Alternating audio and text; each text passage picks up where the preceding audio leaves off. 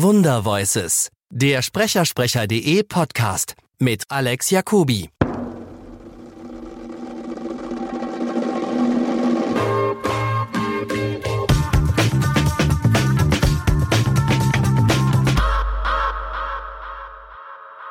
Seit, seit wann bist du Sprecher? Synchronsprecher?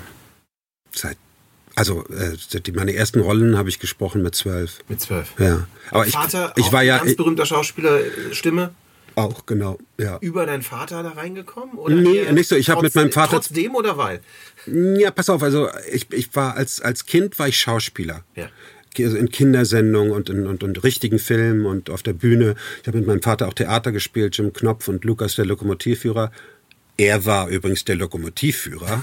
und ähm, und äh, da hat sich natürlich genau das, was du sagst, das ergeben, dass dann äh, Leute sagen, Mensch, äh, Wolfgang, dein Sohn, könnte der nicht mal hier und ja. so.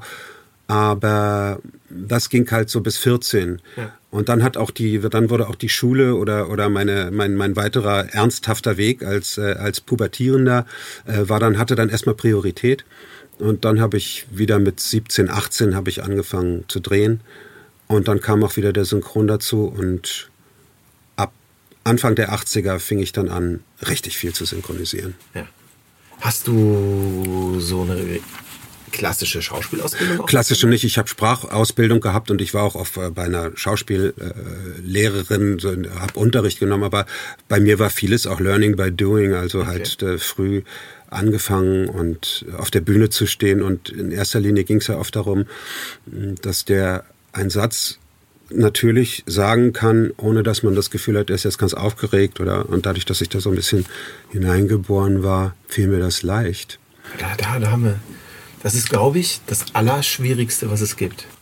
Sag mal, kannst nicht mal ein bisschen natürlicher. Ja, das ist auch, das ist so wie, wie, äh, wie Leute sagen, entspann dich doch mal oder irgend so jemand, der verkrampft ist oder sei doch mal lustig. Ja. Es gibt Dinge, die kannst du nicht oder, oder du kannst keinem Menschen ein Rhythmusgefühl, wenn er es nicht hat, beibringen. Also du kannst es ihm irgendwie, du kannst ihm Regeln erklären, ja. aber für einen Schlagzeuger zu wissen, wann du ein Becken äh, zu schlagen hast, ist, hast du es entweder im Blut oder es wird sehr schwierig. Ja, oder du kannst es lernen, aber es ist ein Lernen, also wenn man es im Blut hat, kann man es ja lernen, aber es ist ein Lernprozess, der sich über Jahre zieht und nicht. Richtig. Ja. ja. Oder es ist halt unheimlich schön, wenn dir schon was mitgegeben ist, dann kannst du ja auch weitermachen. Du kannst ja auch dann darüber hinaus noch weiter lernen, dass du sagst, ich will jetzt aber noch wissen, wie man eine Rolle spielt, wenn man, hm, weiß ich nicht. Aber ist es so, dass vielleicht dadurch, dass man in der kind, dass du in der Kinderzeit schon angefangen hast mit so, sagen wir mal, spielerisch schon fast das zu lernen, es einem leichter fällt, als wenn man sagt, ich habe jetzt Abi, war ein Jahr in Neuseeland und gehe mit 20 auf die Schauspielschule und fange jetzt mal überhaupt erst an. Okay, aber ich würde trotzdem sagen, äh, es gibt viele, viele Wege für nach Rom. Du kannst okay. es, also es gibt auch Leute, die eben, die eben äh, so wie du es beschrieben hast, erst mit, äh, erst mit Ende äh, oder mit Anfang 20 anfangen zu sagen, das wäre es eigentlich und dann hervorragend werden, weil ja. das vielleicht, weil es auch stimmt, was sie da in sich fühlen. Ja. Und äh, andersrum kann es auch sein, dass du als äh, ja, bei mir war es ja zum Teil so, also dass ich eben sehr glücklich über den Synchron war, Mitte 20, weil ich eigentlich gar nicht mehr vor der Kamera stehen wollte. Das hat mich, das wollte ich nicht. Du wolltest mehr. nicht mehr vor der Kamera stehen? Nee, ich fand das Warum? kacke. Äh, ich weiß es nicht. Vielleicht, weil ich auch vielleicht hatte ich keine Lust auch mehr mehr immer die Haare zu schneiden oder so. Ich wollte dann lange Haare haben und so. Und dann sagten die, nein, aber das ist ein Hitlerjunge, den du spielen musst, da müssen sie jetzt ab. Und da bist du mit, da bist du mit ähm, Anfang, äh, mit Ende, mit, mit Ende deiner Teenjahre und Anfang 20 bist du da irgendwie noch zu sehr mit dir selbst beschäftigt, als dass du sagen kannst, ach, ich, ich gebe alles her für eine Rolle. Da musst du dann eben dementsprechend auch für, für Theater oder sowas brennen. Und du bist ja auch relativ schnell, relativ früh dann in einer gewissen Form von Öffentlichkeit, ne? Ja, richtig. Und ich hatte eben auch noch andere Sachen auf der Liste, die ich machen wollte. Ich habe Musik gemacht mein, mein Leben lang und ich wollte halt auch mit Bands spielen und ja. brauchte auch dieses Leben, wollte auch eben äh, dieses Ding spüren. Und das machst du auch heute noch, oder? Nö, nur noch für die, nur noch für die Kinder zu Hause. Okay. Weil, ähm, also, also die, die, die, die Bandzeiten sind auch vorbei. Ja. Weil das ist dann auch. Was hast du gespielt? Ach, was habe ich nicht gespielt? Okay. Ich habe angefangen, Schlagzeug zu spielen mit zwölf. Hm?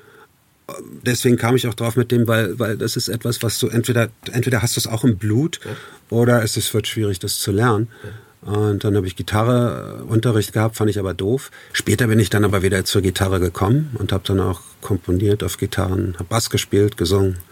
Und in der letzten Band, die ich dann hatte, die meine Lieblingsband war, die, da habe ich dann fast nur noch Gitarre gespielt und gesungen. Ja. Hat das irgendwie eine Connection für dich, auch für deinen Beruf als Synchronsprecher? Musizieren? Nee. Also musizieren, genau, das ist wirklich ziemlich was anderes ist. Es sei denn, es ist sowas wie hier, wo ich in einem, wo ich mal wieder in einem Studio bin, äh, wo auch aufgenommen wird, wo auch Musik aufgenommen wird. Neulich war ich auch in so einem äh, Synchronstudio oder wir machten Synchron in einem Musikstudio. Hm, und wenn ich dann so ein großes, äh, so, ein, so, ein, so, ein, so einen großen Studioraum sehe, wie hier unten zum Beispiel den Meistersaal. Genau, muss mal gerade mal sagen, wir sind nämlich im, äh, im ehemaligen Hansa, Studio B vom Hansa Studio. Hansa Studio, wo, wo Monsieur Bowie seine, seine Berlin-Trilogie tatsächlich in den 90ern mein Tonmeisterhandwerk hier auch ganz oft gelernt. Ja? Ich habe ja. Äh, ja, ich habe früher als ich habe ein Vorleben als Tonmeister. Ja, gut, richtig. So, ich, habe bis ich 33 war eigentlich nur bin ich Tonmeister gewesen. Ja. Und habe irgendwie weiß nicht 250 Platten gemacht und unter anderem äh, sehr viel Reinhard May. Mhm. Das haben wir früher immer mein weil mein alter Chef ist ein Produzent, das ist auch bis heute. Und ja, da sind wir immer so, seit Mitte der 90er so bis 2005. Wart ihr auch hier? Ja, ja klar, Mann. Ja, geil, ja schön. Schöner alle, Saal. Alle zwei Jahre, nicht im Meistersaal, unten oben hm? in der, vorne im, im Hansa A mit dem SSL. Es war so alle, alle zwei Jahre, sechs bis acht Wochen da oben. Deshalb, ich habe einen riesen Spaß, wenn ich heute hier bin. Mhm. Äh, weil es ist so meine, meine, meine, sozusagen meine berufliche Jugend. Hat sich was verändert da drüben? Überhaupt nicht. Ach, das ist ja schön. Also wir haben manchmal rumgejoggt. Ich guck mal, ob die Popel von früher noch da drunter kleben.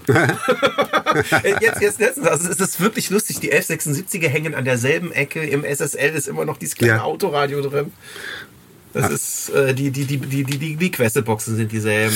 Ja, es gibt also es gibt ja auch so einen Punkt, wenn du als als Studiobetrieb, wenn du wenn du nicht modernisiert hast ja. und hältst es eine gewisse Zeit durch, ja. dann bist du ab irgendeinem ganz bestimmten Punkt bist du absolut ja. vorne dran wieder, weil dann die Leute sagen, genau das möchten wir. Ah, das ist super. Und ich weiß, ich, ich weiß Holzgetäfelte Säle ja. mit, mit, wo du noch sagst, ihr habt noch Analogmaschine, toll, weil äh, ich habe so und so viele Künstler, die wollen gar nicht digital aufnehmen, sondern die sagen. Äh, Hier waren wir, wir waren ja früher stolz, dass wir eine Digitalmaschine hatten. Ja, es gab die 48 Spur Sony Digitalmaschine zum Preis eines Einfamilienhauses, ja. die da stand. Und und übrigens heute, die Jungs, ich weiß, die haben das komplett neu gebaut, das Mischpult. Also das alte Mischpult komplett so renoviert, dass es wieder auf... Restauriert auf, quasi. Top, ja, eigentlich restauriert. Ah, geil. Ja, verstehe. Schön. Und das ist... Ach, und ich weiß nicht, ich glaube, braucht man es, damit es geil klingt? Nein. Aber braucht man es, um vielleicht eine Inspiration und eine Umgebung zu haben, die dich als Künstler dazu bringt, geil zu sein? Hell yes. Und äh, ja, schön, dass... Äh, ich, ich, ich, liebe diesen Ort hier auch. Mhm. Ja, und eben Studios, wenn ich Studios sehe, also wenn, wenn ich in, neulich habe ich in einem, in einem Tonstudio synchronisiert ja. und das, und als ich den großen Raum gesehen habe mit dem Flügel drin und den Teppichen, wo das Schlagzeug oder der Schlagzeugkabine und so, da, da, da fängt es dann an, mich zu jucken. weil, weil das ist, ich, ich mochte ganz besonders, äh, eigentlich noch mehr als den, als den äh, Live- und Tourbetrieb mochte ich eigentlich immer äh, die Studioarbeit das Arbeiten im Studio ist, die Songs umzusetzen und, und, und sie hinzukriegen und, und nochmal hinzufummeln, Overdubs. Herrlich. Ja, das ist, ja, kann ich gut nachvollziehen. Also das hat mich, das, das inspiriert mich dann, aber dass mich jetzt die, äh, dass mich jetzt die Musik, das habe ich eigentlich immer so ein bisschen, in Musik und Synchron ist für mich etwas, was ich eher getrennt sehe. Aber das zieht sich ja lustigerweise wie ein roter Faden dann auch bei dir durch und ich kann es total nachvollziehen, weil es mir sehr ähnlich geht. Äh, gar nicht unbedingt den Fame als Schauspieler, sondern im Synchronstudio und wenn du auch gerade sagst, eigentlich dieses im Studio basteln und hm. feilen ist viel schöner als ja. irgendwie äh, live auf der Bühne stehen. Ich kann das total nachvollziehen, weil so diese, diese, diese Tunnel, in den man ja. reingehen kann, der hat einfach kein Ende, wenn man ja. Bock hat. Ne? Und, und, und ja, und du denkst erst und und, und äh, während der, während des Arbeitsprozesses ist zwar auch schön, aber du denkst immer irgendwann so, ich irgendwann ist Schluss und wir haben das Ding fertig. Aber wenn es dann fertig ist, fällt man auch teilweise in so ein in so ein unglaubliches Loch, weil äh, die die Arbeit so intensiv war und man merkt dann erst, wie konzentriert man die ganze Zeit gewesen ist. Aber ich habe es eigentlich noch nie erlebt, dass die, dass die Sachen, die aus so einer konzentrierten Arbeit musikalisch gekommen sind, äh, wirklich schlecht waren, sondern das ist meistens auch, gibt es da Sachen, wo man sagt, genau darum ging es mir und das hörten wir gerade. Unser heutiger Podcast-Partner sind wir selber. Wir suchen nämlich neue Kollegen. Und wenn du Account Manager bist, Programmierer, Projektmanager und am besten vielleicht Erfahrung im Bereich FMCG, Werbeagenturen, Filmproduktion oder Radio hast, dann freuen wir uns auf deine Bewerbung. Gehe auf alexjacobi.ai slash jobs und schau dir unsere offenen Stellen an. Wir würden uns freuen, von dir zu hören.